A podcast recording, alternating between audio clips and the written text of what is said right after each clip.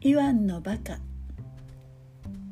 昔々ロシアのある村に大層年を取った悪魔が子分の小悪魔と一緒に住み着いていました。悪魔は人間の美しい心を汚すのが大好きでした。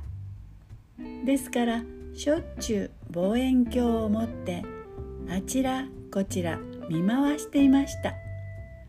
そして正直者や働き者を見つけると早速出かけていって悪い道へと誘い込むのでした。ある時悪魔がいつものように望遠鏡を覗いているとニコニコ笑っている男が目に留まりました。この男はイワンという名の若者でした。イワンは大層お人よしの働き者でした。誰かに頼まれればお金でも着物でも食べ物でもみんなあげてしまいます。そして自分はといえば朝から晩まで畑でせっせと働いていれば幸せなのです。イワンがあんまりお人よしなので人々は呆れてイワンのバカと呼んでいたほどでした。悪魔はイワンの笑い顔を見るとムカムカと腹を立てました。イワンのバカめあいつがみんなに親切にしてやるから喧嘩するはずのやつまでニコニコしよる。なんて嫌なやつだ。そこで子分の小悪魔にイワンが働けなくなるようにしろと言いつけました。お安い御用でと言うと小悪魔は早速出かけました。さてこちらはイワンです。いつものように畑を耕していました。ところが急にお腹が痛くなってきて顔をしかめました。あんれなしてこう腹が痛むべか。あいててててて。もちろんこれは小悪魔の仕業です。それでもイワンは働くのをやめようとしませんでした。小悪魔は土の中に潜り込むとイワンの隙をしっかり抑えました。けれどもイワンに捕まってしまいました。お前か仕事の邪魔をするのは。どうか勘弁してください。何でもしますから。そこでイワンが腹板を直せと言いますと小悪魔は土を掘ってリンゴを3個取り出しました。これを食べるとどんな病気でもすぐに治ります。そう言うと小悪魔は土の中に飛び込んで二度と出てきませんでした。後に残ったのは小さな穴が一つだけでした。イワンは早速1個目のリンゴを食べてみました。するとたちまちお腹の痛いのがケロリと治ってしまいました。いやー本当に治った。イワンは大喜びで仕事を続けました。そして夕方畑から戻ってくる途中足に怪我をした犬がいたので2個目のリンゴをやりました。3個目のリンゴはこの国のお姫様にあげようと思っていました。お姫様は今とても重い病気なのです。ところがお城の前まで来るとおばあさんが道端に倒れて苦しそうにうなっていました。イワンは惜しげもなく最後のリンゴをそのおばあさんにあげてしまいました。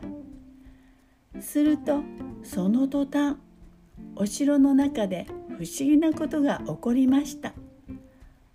お姫様の病気が突然治ったのです。王様は大喜び。姫の病気を治してくれた者は姫と結婚させるぞ。こうしてイワンはお姫様と結婚しやがて王様になりました。王様になってもイワンは毎日じっとしていることは我慢できませんでした。イワンはきれいな着物を脱いで畑へ出かけるとせっせと働きました。お妃様も一緒に働きました。家来たちが驚いて「王様は働かなくてもよろしいのですよ」と言って止めましたがイワンは聞きませんでした。働かずに食うだと？うんにゃーそれはなんね。この国ではこれから働き者で手にタコができているものしか物を食っちゃなんねえことにするだ。何でもこんな調子でしたから自分が賢いと思っている人たちはみんな出て行ってしまって働いて食べていれば幸せだという欲のない人たちばかりが残りました。さあこれを見て収まらないのは悪魔の親分でした。かわいい子分の小悪魔を亡くした上に憎いイワンはますます幸せそうではありませんか？よしこうなったらイワンの国をめちゃめちゃにしてやるぞ。そこで悪魔は立派な紳士に化けると早速イワンの国にやってきました。悪魔はイワンを戦争好きでお金に対して欲深な王様にしてやろうと思いました。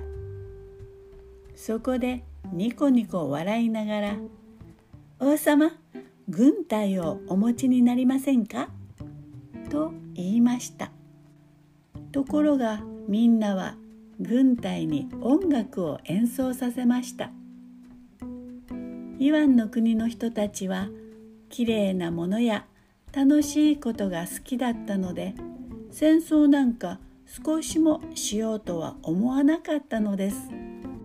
この国では働きさえすれば食べていけたのですから軍隊などいらないのです。悪魔は怒りました。えい、手のつけられんバカどもがこうなったら少し賢くなるように頭の使い方を教えてやらにゃいかん。悪魔は一生懸命頭を使う方法について喋りました。兵隊をたくさん作って隣の国を分取る方法などを話しました。けれども人々はあの人は喋ってばかりいてちっとも頭を使ってみせないじゃないかと不思議がりました。3日間というもの悪魔は飲まず食わずで喋り続けました。そのうちとうとうあんまりお腹が空いて目がくらんでふらふらして木に頭をぶつけてしまいました。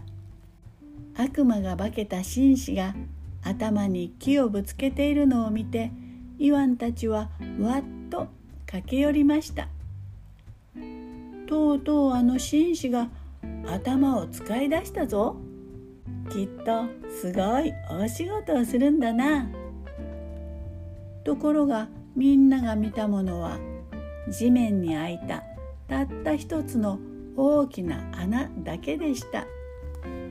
悪魔はイワンのバカにはどうしても勝つことができなかったのです。それからもイワンの国では王様をはじめとしてみんなが毎日せっせと畑に出て働きました。みんな働くのが好きな正直者ばかりだったのです。それでいつまでもいつまでも平和に楽しく幸せに暮らしたということです。